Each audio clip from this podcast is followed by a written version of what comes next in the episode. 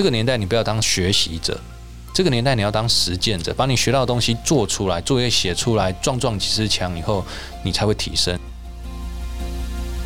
也就是人跟人会开始用合约的方式合作，就你不是我老板，我也不是你员工，那我们透过彼此的专业做彼此的自由人的自由联合，和你一起重新看待生活，找到未来可能的钥匙。这里是雷蒙三十。这个地方讲到网络啊，其实就讲到一个我们自己盟友很常问的一个问题，就是到底怎么样去做好所谓的资料处理。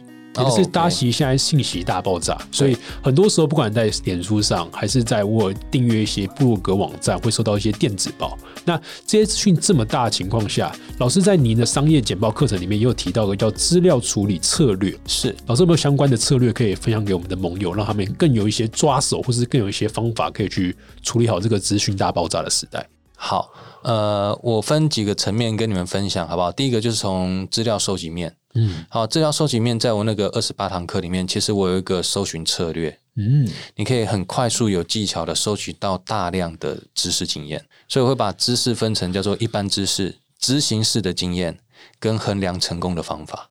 这三个就是我在看一个事情，尤其在职场的时候，你在每个产业都要懂这三件事情：一般知识是什么？执行的知识是什么？衡量成功的概念是什么？嗯，对不对？你就用这种方法去思考。或去做学习，你就会发现，哎呦，我干了好久，我都没有想过什么叫做成功的知识，或什么叫做衡量成功的方法。对，你就缺这一块。对，所以你的价值不明确。是的，是的。哦，这是第一个。对，掌握到这种资料收集能力，大概会培养一种系统观。对，你是看一件事情不会看单点，你该看到那个线或是那个面。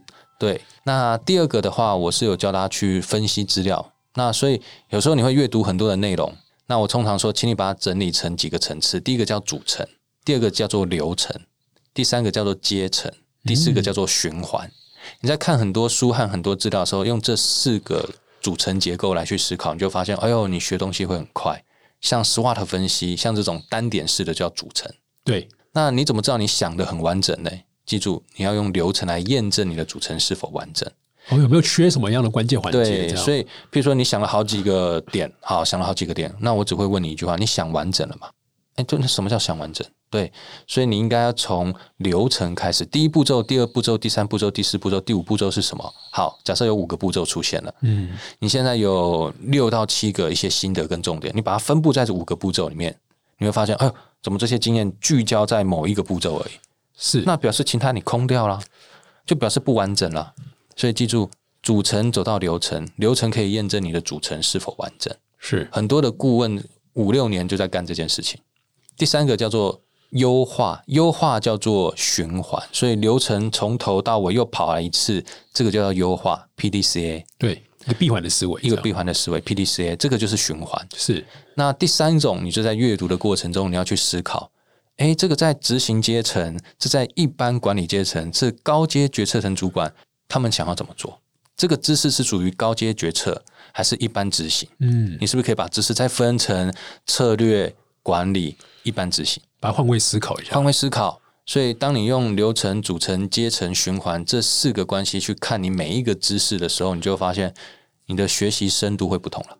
嗯，比较能够看到别人看不到的那个另外一个底层逻辑。所以，其实就是不管是我们在收集资料，还是我们在处理资料，如果大家有这样子的一个系统思维的时候，你才会知道我哪边缺，或者我哪边要补强什么。否则你读起来都是散落的东西，对，散落的东西没有组织东西串起来哈，随着时间它就消失了。嗯，所以针对这点，我有第三个，也就是最后的建议，好不好？在资料处理的时候，我已经不做知识管理了。我这辈子大概只有工作前三年做知识管理，后面我就不做知识管理，因为我会发现一件事情：当资料量太多了，我甚至连某一个关键字我都彻底的遗忘了。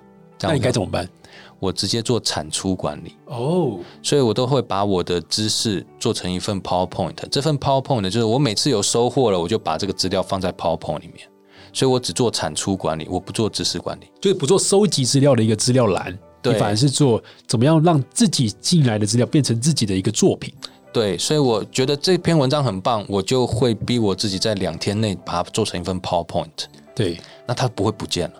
它是内化过的东西，内化过的东西，而且它有一个大类所以这个大类的 PowerPoint 目前不同的领域的起码都是六百张投影片以上。嗯嗯，所以我只做产出管理，我不做知识管理了，因为知识管理有一天我会忘记，真的。但产出管理第一个很深刻，第二个是某一个领域三四百页的投影片，随便翻一翻，你一下就复习起来了。但是你管理三千篇的文章，你要怎么复习？你再怎么知识管理，你都会忘掉一个东西，是你现阶段对知识的认知不等于两年前对知识的认知。当初你标示很重要的东西，现在很重要吗？当初你觉得不重要的东西，现在不重要吗？都变了，要回到自己身上，要回到自己身上。所以我觉得，我后来就用这三个方法在管理我的知识：产出管理，对不对？搜寻策略，还有系统化的资料分析的方式，去让我的阅读有系统化。嗯，好吧，这三个动作。这大概是我自己在学习上面的一些经验分享。老师真的是学习上的一种黑客了，就是可以破解这样的一个系统，然后变成一个自己的一套系统方式。哦，没有办法，就是，诶，你问我为什么会有这样的感觉，我也不知道。哎，你书看多了，好不好？你书看多了，久了就会了。啊，当然也推荐大家一本好书，好不好？叫《如何阅读一本书》。嗯，这是一个经典经典书，经典书，经典书。你知道吗？我觉得这本书很夸张。诶，我当初看这个书名《如何阅读一本书》。这不是一个无聊到爆的主题吗？你懂我意思吗？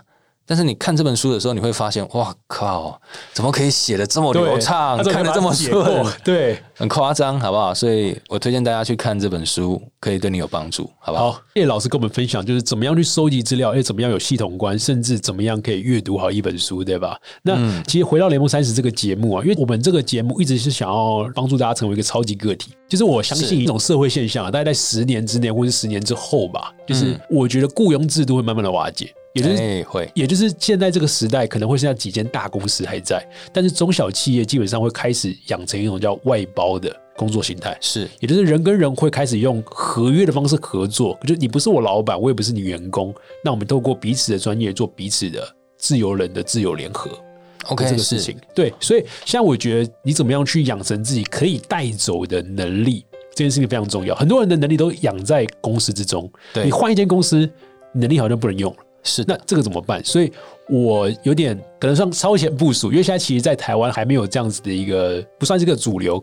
可能像吴伟尚老师就是一个盘古开天，就他现在是他在推这种艺人公司嘛。对。那其实周老师之前也当过俗称的什么社畜，那也出来为自己工作过。是。那周老师有没有一些建议啊，或是一些个人的经验看法，看待现在我们自己在推行的这种个体经营的这个概念？OK，好，呃，我觉得这很重要，好不好？我觉得第一个个体经营者。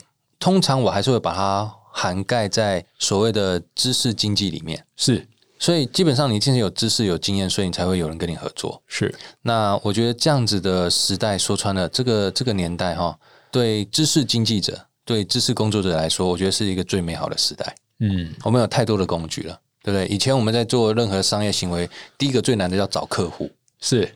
那有脸书以后，客户就在你面前，你懂我意思吗？对他们还自己来找你，对你还可以传讯给他。哎，你觉得我怎么样？我有没有改进的地方？哦，多棒！所以你有一大堆的平台，甚至连金流都有了，对不对？国内知识经济里面最简单的第一个线上课程，对，然后好好 Utah，然后大大学院，然后再来呃订阅制，订阅制 Press Play，对不对？然后再是你的声音都可以录，也有一个台湾的新创公司在做录音的、音频的，或者是商案。哦，像这些单位都会有，你有发现？所以知识工作者从影片到文章到声音到线下课程，哇，太多事情，人家太多的渠道跟太多的媒介可以做，全部都可以创造营收。对，所以基本上没有太大的问题。我觉得它是一个好的知识经济的时代。嗯，而且以前我们在做知识经济的时候，都是用 service 的概念在做 service 服务。我去开一门课，我开一门线下课。我当你的顾问，我帮你写一篇文章，就是 service 劳力密集，劳力密集，这样 OK 吗？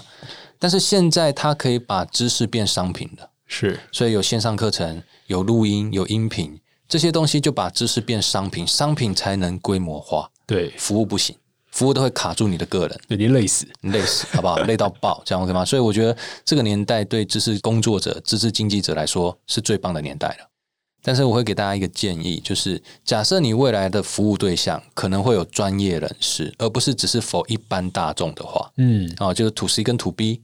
像我是一个企业内训讲师，我服务的对象包含一些企业，那我就会建议大家，最起码你还是要有一定的职场工作历练，你再去走个体经济会比较好一点，因为你会发现你才具备跟商业单位沟通谈判的基本能力，甚至会有一个共鸣，因为你们曾经在一样的职场环境苦过，是这差很多哦，对不对？否则人家跟你说，哎呦，你都不懂企业内部有多累呀。对，你说没有啊？我我真的不知道，我就在外面创业。我靠，你知道那种隔离感有多强？你懂我意思吗？对对对。但你跟他讲说，哎呦，大哥，我跟你讲好不好？或者小弟，我跟你说，我当初在职场比你惨八倍，好不好？来，我跟你分享一下我当初怎么惨的。然后讲完以后，大家就变朋友了。是，这也是当时为什么要选化工系，因为其实工学院学生大家都理解，就是如果你自己的工程师，你发现你跟你聊天对象也是个工科的人，是直接那个妈级感就起来了，就差很多了。对，要有共同的经验。所以最好要有职场的经历，是你再挑出去，你最起码比较知道商业怎么运作的。你最起码运气不好一点，你最起码知道这个市场上是有一些人你需要提防、需要谨慎的，对不对？你在职场上吃点亏，你就会懂这件事情了。否则，大多数的年轻的朋友一开始创业的时候，相信说身边的好机会。很可怕，这真的是个大陷阱，好不好？相信身边所有的好机会，你就去思考一件事情就好了。有好机会，别人给你干啥？对你有没有办法想到多赢的局面？不然，其实你看到免费的时候，你可能会掉进一个坑里面都不知道。所以，有些职场经验是好事，是你的沟通和判断会具备商业性，嗯，否则会比较走向理想性。好不好？你追求你的兴趣快乐那是理想很好，但是你终究会跟人家有商业行为，那你一定要也要懂一点点商业运作的思维。所以我相信大家未来在成为一个超级个体这件事情，一定会比过往还要轻松容易。嗯，但是你要懂商业，这是很重要的事情。再另外一个，你要成为一个超级个体，就像我刚才说的，它会变得很容易，很容易就表示日后像现在可能像 Podcast 有名的就那几个，对不对？现在开始所有的人都冲进去了。有没有发现人海茫茫，谁看得到你？所以未来想做超级个体，你必须要有一个很清晰的个性风格定位。是，所以记住哦，所有的专业熟练了都叫做专家，这样 OK 吗？专家就是熟练，OK。但是你要是能面对各种不同的情境来去用你的专业解问题，你就会成为顾问。嗯。再来，你解决的问题手法有你的个性，有你的风格，你就会成为。大师，对，所以其实要把自己丢到不同的场域里面，去看看你的专业在其他的场域可不可以适用，那其实就是对自己的一种升级了。对，这里是磨练。对对对对对。所以有时候接接一些有趣的案子，他会给你很大的磨练。好不好？对，就像今天孙志华老师，其实他刚刚说他自己不是一个善于社交人，可是我们今天还是有幸跟他在那边聊聊天，然后让老师的声音放进你的脑海之中。所以，如果大家对孙志华老师有兴趣的话，记得一定要去他的粉砖去搜寻一下“孙志华”三个字，然后去看看老师的内容。我相信一定会给你一些不同的启发的了。虽然说我们今天好像本来是想要介绍线上课哈，好像都没有，好不好？结果其实聊了很多，我觉得更有意思的话题啊。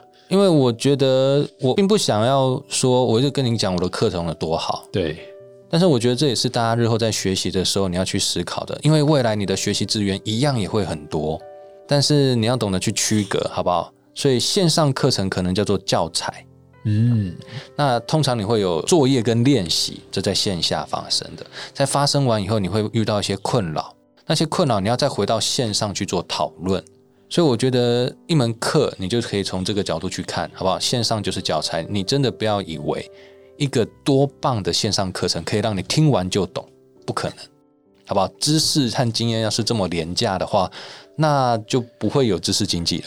对，而且很多人都会觉得说，我做一件事情马上就有成效，这真的是痴人说梦，比较难，对啊，很多人也是因为看了很多书，持续的不断累积，才有现在的一个成果的。是的，我现在在办线上课程，也就是这样做的。如果我有一个线上课程。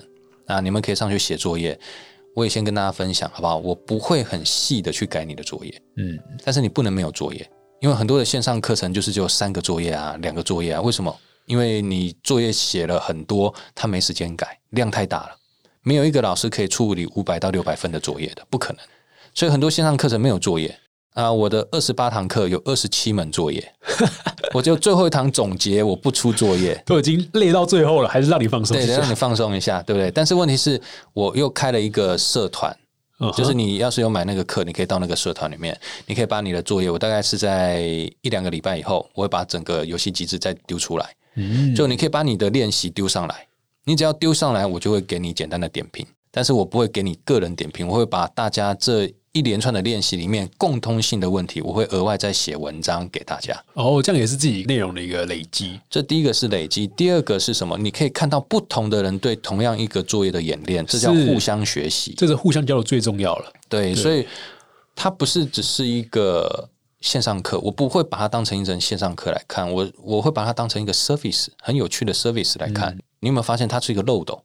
对，很多人买课程会不会加到社团？不一定，加到社团里面会不会写作业？不一定，所以人数越来越少，你铁粉就出现了。倒也不是铁粉哦，我反而比较当是一个事业的尝试啊。假设这样说下来以后，你会抓到一群努力的人。实践者，我在社团里面有讲说，这个年代你不要当学习者，这个年代你要当实践者，把你学到的东西做出来，作业写出来，撞撞几次墙以后，你才会提升。所以我想要找的是一群实践者，终身学习，然后不断产出的。对，所以当有一群实践者出来的时候，我会再做另外一件事情，因为实践者他需要什么？实践者他需要的是舞台。嗯，那时候我就开始办线下活动，那个线下活动也不是为我而办的。我是为那群实践者办，譬如说，呃，像我是四十岁嘛，我举个例，像雷蒙，你准备要三十，所以你叫雷蒙 三十，对不对？我日后可能办一个叫四十舞台，就是四十岁的朋友或要四十岁的朋友，你缺的是舞台，对你已经是实践者了，你有很多的累积，你有很多的专业，但是你永远没有外部价值，所以我那个舞台就是让大家上台分享，反正作业你都做了，我觉得你简报有一定的水准了，一个晚上再怎么样，大家都会有收获。所以我会办一些线下活动，让你上台，不是让我上台，我去就当主持人就好了。然后我再给大家建议，我会用这种方式把这个事实的人，或者是将要事实，随便，总之你是一个实践者，你想要找一个舞台让你彰显自己的，你就来吧。那我唯一的贡献就是你讲完你的分享，我会给你我最真诚的点评。是我的点评不会只有赞美，那叫最真诚。所以我也会告诉你哪里不好。对。我也先跟大家分享，在台湾的新创公司找我聊天，一个小时收五千块。我们今天有点太幸运了，没有啦，没有啦。所以那个活动，那个活动，我也不会叫大家说什么付多少钱，完全不会，好不好？当然可能就场地费弄一弄，但是问题是我会用同样的品质去点评你的上台。嗯，因为我觉得我想多帮助一些实践者。对，这个其实跟得到在做的得到大学跟知识春晚一模一样的这个路径。我觉得这个点真的很棒，因为他们为什么说会做知识春晚？就是今年二零二零年是第一届嘛，然后我刚好上去分享，然后我才了解他们整条路径是什么。因为他们有个得到大学，得到大学来自各行各业的实践者。就是你可能是警察，你可能是一个厨师，可是你在学习知识的时候，发现这个知识在你的厨师或是你这个广告人，怎么样去变成自己的内化经验？哎，很棒。所以每个职业都有自己的一个知识体系，是或是一个知识点。那他会透过得到大学会有个毕业典礼，大家会上这个舞台分享，然后得到会帮你做打磨。也是我需要让你这个广告人，如果他学了一门知识是如何说服一个人，那如果到广告人身上，就是你怎么样说服你的客户。对对对，它就变成一个专属于自己的行业的知识点。OK，然后到得到大学毕业讲完之后干嘛？再到全国讲，什么叫全国？嗯，到知识春晚，就是我是到电视机直播给全中国的人，超赞。对，所以他们就是这样子慢慢的舞台往上，就有点像刚刚老师讲的，就是我既然现在身上有这个资源，我要让我那些我自己身上的学员的实践者有一个舞台可以发挥。就我觉得这个真的就是一个身为一个教育者。或是一个被受教育者的时候，那个最大的一个互相影响的一个舞台，然后它就会让彼此成就。是，所以就像雷蒙刚才说的，假设这个活动慢慢办起来了，我一样会办的叫做年终发表会。嗯，那我也没有太想从中获利什么东西，但是我只觉得这好像是一个值得做的事情。真的，真的，真的很值得做。台湾真的没有这样子的一个机会，甚至我觉得台湾更多人可能一直被关在公司里面，可是自己身上一些价值找不到地方发挥，那就很可惜了，真的很可惜。所以你看，你刚刚讲的时候，我就突然想到一件事情了。假设是一个 brainstorming 的 skill，今天美食家的 brainstorming，跟一个商业思维的人的 brainstorming，跟一个管理者的 brainstorming。我觉得那三个和在一起的 brainstorming，感觉起来好像很美味的感觉，你知道吗？对啊，而且其实大家会有不同的学习交流的地方。对，因为自己过往的既有经验是不一样。我觉得差很多诶。我光听到这个，譬如说美食家的 brainstorming，作者作家的 brainstorming，跟管理者的 brainstorming，它是一个一天的 workshop 或一天的分享。我觉得它有独到的价值对啊，对啊。得到就是打了这个点哦，然后现在不断的放大。所以他们当时找我去支持春晚的时候，我们一样没有给钱，甚至我还拿钱哦，不错不错，对对对，就是他们付了机票钱，然后付了饭店费，然后还有付酬劳。然后其实就是集结各个不同行业的人，然后去分享自己的知识点，在就全中国的直播的舞台上，超赞是这样。然后就是成为他们一个这个得到大学的终点站，所以其实就越来越多各行各业会参加得到大学，那那超贵的，他们一学期大概我记得五六万台币吧。哇，对对对，一个人一个人五六万台币，很贵啊，很贵，的半年。嗯，哎，你知道吗？这真的是很重要的。我觉得大陆最厉害的操作就是这个，他们会搭建舞台。对，像我自己的话，我的 A P P 学习的 A P P 就两个，一个是得到，另外一个是混沌大学啊。是哦，我也超爱混沌大学的。混沌大学的原理也很简单，他就找一个成功的企业家上来分享，是先把他的打磨打得很好，上来分享后觉得哇，人家觉得哇，这这个老板怎么那么会讲？再邀请下一家企业，下一家企业的人一看到上一个那么会讲，哇，我不能落亏。是，对，所以每个人都掏心掏肺，你知道吗？对。那这件事情就很可怕了，像混沌大学那边。我那时候看混沌大学的时候，我怎么去挑？他有好多场演讲，我怎么去挑演讲？我都是挑那个五颗星、二十万人以上阅读的演讲，我才看。嗯，否则我也没有那么多时间看。但那时候我才觉得很害怕，五颗星的人，这个这么好的知识，竟然已经有二十万人看过了。对啊，台湾基本上会被那种。百万点击通常都是奇怪的标题，哎，是有一篇事业发展规划的演讲被二十万人看过，我觉得哇靠，这是到底是一个什么样的影响社会的东西？是太可怕了。所以我觉得这种知识媒体，这种知识媒体，我觉得在大陆厉害的地方就是他们搭建品牌的能力很强。嗯，所以品牌出现了以后，对的人就出现了。我觉得这个在国内目前还没有人做，很可惜。对，我们希望台湾越来越好了。对。啊，对啊，对啊，因为它跟 TED 不一样，是。TED 每个地方有 TEDx 哦，但是它是分享科技、兴趣、设计这三个方面的内容，但是分享企业内部的知识好少，嗯，真的很少。但是我现在超喜欢这种东西的，所以我家的书柜有一个柜子，里面都是放着一些国际企业他们的历史故事。OK，比如说专门写某一家公司的那些书，像最近我有本书还有超厚的。啊，对，那本超厚。对，所以你知道吗？要是你有机会的话，我真的是建议年轻的朋友啊，比较难，好吧？我也不想强人所难，因为我年轻的时候我也不会读这种书。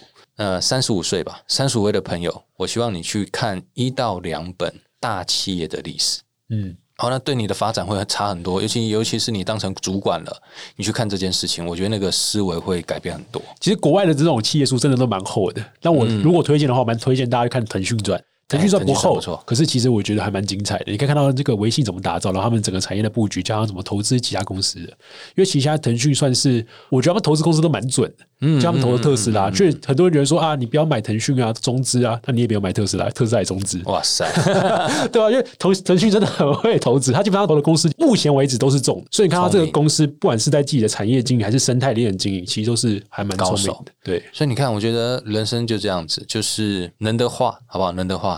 跟着经典走，嗯，跟着聪明的大脑走，然后你会见识到这个时代的精华多棒！我觉得你这样生活在某一个时代里面，你是活得很精彩的。我觉得我的人生从来没有想过成功，从来没有想过当讲师，但是有一个东西从以前到现在没有变，我只是想要活得精彩一点。我的中心理念没有变，我只想要活得精彩一点，所以我的人生从大大小小的决策，我都是往这个方向走。所以走了十多年，哎，我觉得我慢慢拥有一个比较精彩的人生，真的哦。所以我觉得这个观念也跟大家分享。你有没有个理念？这个理念执行了十年，帮你做过大大小小无处的决策，那终究你会因为这个理念而成为这样子的人。嗯，前阵子我的线上课程，我的线上课程已经开卖了，有的人已经在社团里面都有一些一些问题。嗯，其中有一个人就问了一个问题，说：“老师，你现在还相信黄金圈吗？”哦，黄金圈的外号外号 what 对不对？我就跟他说百分之百相信，百分之百相信。你不相信，只是因为你的那个 why 还没有累积到够多的抉择，嗯，来成就你自己。当你那个 why 一直坚持，你一定会做过无助的决策。这个无数的决策终究会塑造你是一个什么样的人。那那时候就有价。就像我刚才说的，所有的努力都会有一开始的绚烂，到中间那个孤独。无助的起，你熬过去了就会有价值，这样 OK 吗？所以 Why 有没有重要？你年轻的时候，我不相信信念，我觉得那个东西都是你知道吗？骗人的，激励派的啊！算了算了，工作十年以后，我超级相信这件事情。一个人的信念、价值观，绝对会塑造他三年后会成为什么样的人，绝对会。嗯，好，所以有人问我相不相信信念，相不相信 Why？我相信，百分之百相信。我就是这样的一个人，对啊，所以我们的联盟三十的盟友们也可以问问看自己，你内心的那个信念，或是在你遇到各种的困难，或是遇到各种抉择的时候，你是凭着什么样的相信而做出这个判断？是对啊，所以我们也想问问看孙志华老师，是，就是我们雷蒙三十会有一个经典问题，就是老师在三十岁之前啊，嗯嗯嗯，有没有过什么样的后悔的事，是你到现在可能还是想要去尝试，可是还没有尝试的事情？哦。这个问题我分两个方向回答，好不好？呃，第一个回答是这样子，我其实在别的访谈里面有提过类似的概念。有人问我说：“你这个人生有没有一些后悔的事情？”我老实我跟大家分享，呃，有一种说法叫做没有，嗯哼，完全没有。因为我觉得我从大学的时候我是学生态方面的系所，转到资讯科系。我那时候我的人生大概就有一种感觉，我是在一个悔恨的感觉进入职场的。我觉得，哎呦，我好像前面几年浪费掉了，我不知道未来要干嘛。所以在职场的前面几年，悔恨成为我的动力。当然没有这么悔恨，你懂吗？但是就是有一种好像愧对感，哎，不甘的感觉。所以我才开始在那时候有了阅读的习惯。只是这个习惯一做二十年、十五年，OK。所以我后来回头去思考一件事情，就是人生是这个样子。假如你满足现况，我对我现在还算满意，但是我知道我还可以更好。但是呢，是满足现在的你，OK，这是好事，这样 OK 吗？假设你还满足现在的你，记住一件事情：过往的所有的一切的好跟坏，你都拿不走。假设你你的人生可以选择某一个坏的，你不要，你不会成为现在的你。是，所以人生有没有后悔的事情？从现在来看，因为我还蛮喜欢我现在的样子，我也知道我未来可以更好。所以你问我过去有没有？哪一段可以说不要？没有，我觉得每段都是我哦，我没有办法去割舍人生中的不美好的地方，没有办法只选择人生中美好的地方，它终究成就了我。不好的成为我的动力，好的成为我的快乐，是，这是第一个回答的方向。第二个有没有遗憾的事情？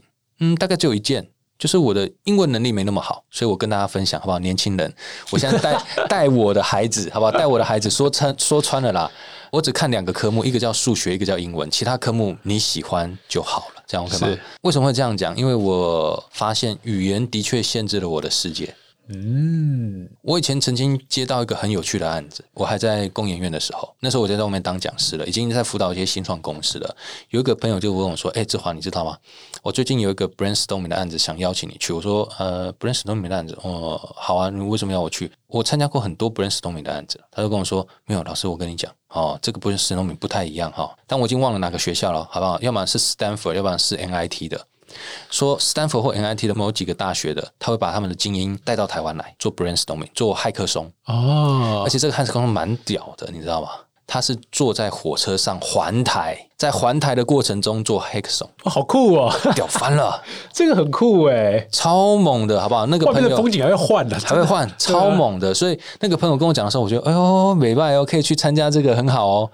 他说，但是记住哦，志华老师，呃，那个。过程中全部英文交谈，砰，这个错了，你懂吗？就教书用英文教是一回事，沟通回答问题思辨用英文是另外一回事。是，所以我觉得我的语言能力在那一刻让我觉得有被限制到了。嗯，而且说真的，其实我在辅导很多台湾的新创的过程中，或者是甚至就是没有我辅导过的，就直接跟我约顾问访谈的、咨询的，有一些就从戏谷回来的。你说他们真的比台湾的朋友强很多吗？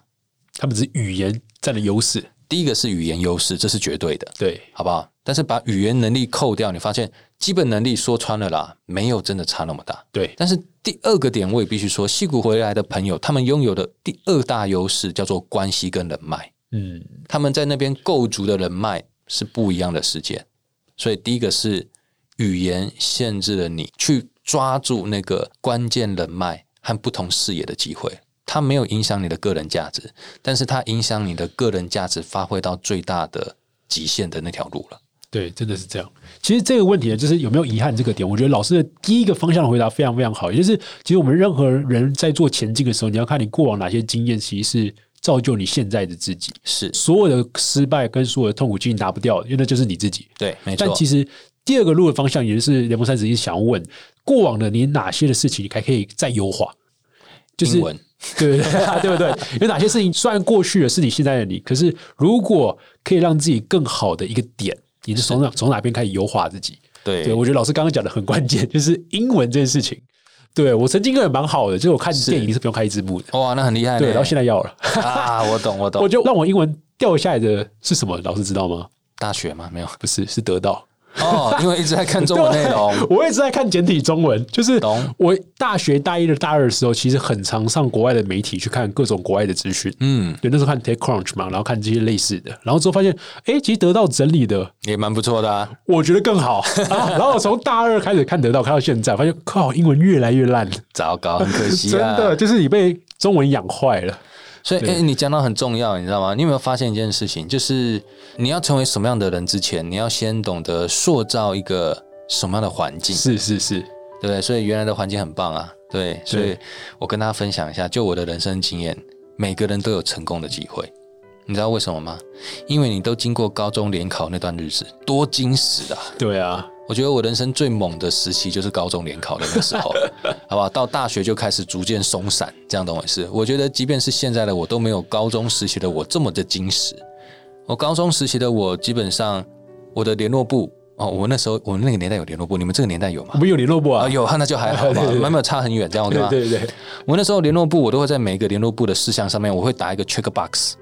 OK，我今天完成打勾，今天完成打勾。你知道我多精实，没有任何人在管理我，目标导向管理，完全目标导向管理。然后我会定我的 schedule，每天每时候要读什么书，这个时程表呢一样，旁边有 check box，完成打勾，完成打勾，完成打勾。哇，我那时候精实到爆炸。这辈子从此之后就没有那么矜持过了。对，我觉得其实人生的成长就是一种面向更为复杂，因为以前的生活可能比较简单，所以你做单一目标管理的时候会非常的有矜持感，是有效率。是是。但其实越来越长大，可能像老师像跟我一样，拥有家庭，所以很多事情并并不是你自己决定好目标的没事，你要考虑到两个人、多个人、一个家庭的一个决定。哦，完完全全是这样子，真的。呃，我觉得。这也跟很多年轻的朋友分享，哎，不行，年轻的朋友还遇不到这个问题，跟三十五岁的朋友分享，好不好？要是你真的过了三十还在听这个题目的话，那我会建议你事业不要太忙，嗯，这样 OK 吗？你一定要留时间给家里，好不好？这也是我目前还在修正的。我老婆前天才跟我 complain，你知道你多久没有陪我聊天了吗？我说我回到家我都有陪啊，你都在陪小孩，没有在陪我。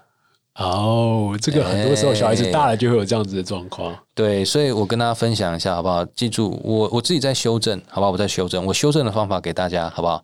第一个，行事历拿出来的时候，先定的叫做小孩子的关键的日子，还有老婆的关键的日子，或情人的关键的日子，这样可以吗？先把这些日子 book 下来，然后你希望一个月带他们去玩子去，先 book 下来，第一优先顺序。对，先把私人的时间 book 好。剩下的你就放胆去放商业的，这样 OK 吗？是。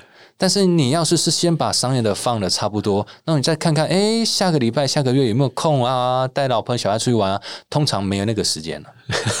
真的，我现在感觉到有很强大的恶意从右边传过来，现在又在右边。我懂，我懂，我懂，要这样了解。所以记住哦，我觉得时间管理最关键的，真的经验之谈，先从私人的，是先从你重要的人开始做时间规划，再做事业的时间规划。时间管理，我以前忘了某一个老师讲的，我觉得他讲的太好了。时间管理，记住，它就是公私不分。嗯，你要是只做公事的时间管理，你人生就会出问题。所以它一定是公私不分，而且私的家庭先顾好，再顾事业。对，这样子的规划，你就不会有任何的什么后悔的感觉。举个例啊，我小朋友毕业典礼，因为我忙，我没办法去，见鬼了！毕业典礼呢？对你一辈子都跟不到第二次，这样懂我意思吗？所以你应该把他们的关键的日子先放上去。对你最重要的人，其实第一个顺序要顾好。对，所以你知道吗？当你把这些东西顾好了，然后陪小孩子的时间顾好了，陪老婆的时间顾好了，陪家庭的时间顾好了，我觉得在这个顾的过程中，你就会多了很多家庭的沟通。哎，女儿，你最近想要去哪玩？哎，老婆，你最近想要去哪玩？我觉得这是一个很良性的沟通。嗯，啊，大家都讲的是快乐的事情，想做的事情。然后我们才开始去谈事业。我觉得这样的节奏感，这个顺序做对了，你的脑袋就轻松了，人生会更快乐一点。对，这个顺序做错了，你脑袋就辛苦了，对不对？你每次在工作的时候想说，哎，糟糕，那就没有陪柚子聊天了。糟糕，这样回去怎么办呢？但是明天又有工作要做，这到底要回去花一个小时跟他聊天呢，还是要把这一个小时弄在明天事业上的准备呢？但是你回去，你知道男人的责任感有一点点，好不好？都是带一点工作狂的，否则你生活不会那么精彩。对对对对，所以你最后选择一定选择去好吧，我把这个工作做完。我觉得下下两天，下下一周，我再补偿他好了。我感觉到恶意了。然后，通常我告诉你，百分之九十九的情况是，好不容易当你有时间要陪他了，他开始 complain 你。对，所以你们剩下来本来要开心的时间，变成不开心的时间了。嗯嗯。哦，所以你知道吗？然后你就问他说：“为什么我已经准备好了要带你出去玩了，你要跟我抱怨？”因为他说，除了这个时候，我也没时间跟你讲话。好有道理，完了点破点破。先不要这样看我，好不好？回家好好检讨一下。真的真的，我跟大家分享，我的人生没有多成功，说真的，好不好？所以我只能跟你们分享一件事情：人生最后的成功，绝对不是在事业上，是在家庭上。嗯，这样 OK 吗？是人生所有的成功都是在家庭里面。家庭成功了，那你这辈子眼睛闭上的那瞬间。你可以病得心安理得，嗯，事业成功了，你闭上眼睛能不能心安理得？我觉得可能还有一段遥远的距离哦。嗯，希望大家就是，虽然现在可能听我的 podcast 节目可能是三十岁上下，是，但如果你听到这边很有感受的话，恭喜你成熟了。哎，你知道我被这个世界打脸打得多严重吗？对对对，我们都有这样子的一个过往。那如果现在联盟三十的盟友们啊，想要多认识老师的话，还有哪些的管道可以去了解老师呢？呃，假设想要多有机会多沟通，彼此多接触的话，你可以去搜寻一个粉丝页叫简报实验室。嗯，简报实验室，或者你可以搜寻孙志华的脸书账号。但是我建议大家就不要再加我连友了。呃，孙志华的同名还有一个粉丝页，嗯，好不好？我有些活动都会在那边公布。对，呃，简报实验室跟孙志华的粉丝页都会公布。嗯，那如果大家对于老师的简报课程，还是对老师的读书会都有兴趣的话，我相信大家可以今天听完老师的各种有智慧的分享，应该都非常感兴趣啊。那不要错过这些可以让自己更好的机会。真的，人生是投资出来的。那我们今天谢谢孙志华老师，谢谢。不会，谢谢雷蒙，谢谢雷蒙，哎，感谢感谢。是我柚子，听了很多故事，看了很多电影，好像都说家人才是最重要的。那你下个月的行事历有排好我们的出游计划了吗？啊，你在跟我讲话啊？对啊，不然嘞？有啦有啦，大家没有想要看我们这最后的时候放闪，好不好？可不可以就是切到重点？对，重点就是事业的成功是因为家里的成功啊。哦，这个我没有否认呐。好，老婆最棒了，好不好？放场结束，大家快要把这个音频给关掉了。好了，我们先做好正事。我们先念一下，就是最新的 Apple Podcast 的评价。好，我们还是要来分享一下最新的评价。有一位凡间仙女在 Apple Podcast，然后她说，最近刚从 Podcast 认识雷蒙三十，是个很有深度的节目，给你三个赞。嗯，很好。前阵子刚好跟大学同学有些分歧。现在比较专注的东西跟以前比较不太一样，所以沟通都没有办法很深入。刚好朋友推荐我听 EP 三十五交友的那一集，对我很有帮助，可以让我厘清话题的不同，心情也豁然开朗很多。呃，这个好朋友一定要好好保留住，就是还是推荐你好的东西、好的内容给你，这样。嗯，其他朋友可以删一删。你很爱鼓励大家删朋友啊，可是你要去管理好你的好友，因为现在社群网站就大家都觉得说，这些人好像跟我有按一个好友关系就是好友，其实不是。他只是在干扰你的生活，因为你们的目标不一样，价值观不一样。好了好了，太多了，我还没有念完。他说后来看了雷蒙的分享的力量，也了解到自己为什么会再开一个 IG 去分享自己的成长跟想法，这样的方式也吸引到很多价值观和个性一样的朋友，对吧？嗯，对吧？就是透过分享去认识到你真的跟你目标有共鸣的朋友，才是最重要的。对，所以雷蒙三十的社团都是这样的朋友哦。对，就不要忘记，不要自己在那边花式吹捧。好了，我们还是要讲一下正事，就是大家如果要跟我们进一步交流的话，要到脸书社团搜寻雷蒙三十，加入到我们的社团，或者是你会觉得说，哎，我们第二季真的会不会休息的太久？你想要召唤我们出来怎么办呢？很简单，你只要到 Apple Podcast 叫你的朋友来多一点五星评价吹捧。对，然后如果超过几个，再再累积十个五星评价，我们再出一集，再出一集彩蛋，再这样。你还说我花式吹捧，就是你用这个目标吹捧更夸张。没有没有，我们就是希望大家可以许愿，用行动去证实你的希望，对，这样子你的希望才会成真。嗯，我觉得我今天整个胡说八道，对，反正反反正就是刚刚跟刚刚听完老师的跟我的一个比较知识高密度输出，我们就是要来休闲闲聊一下。对。好吧，那我们就下次见了，拜拜。好，那我们就期待你们的花式吹捧的彩蛋见喽，拜拜。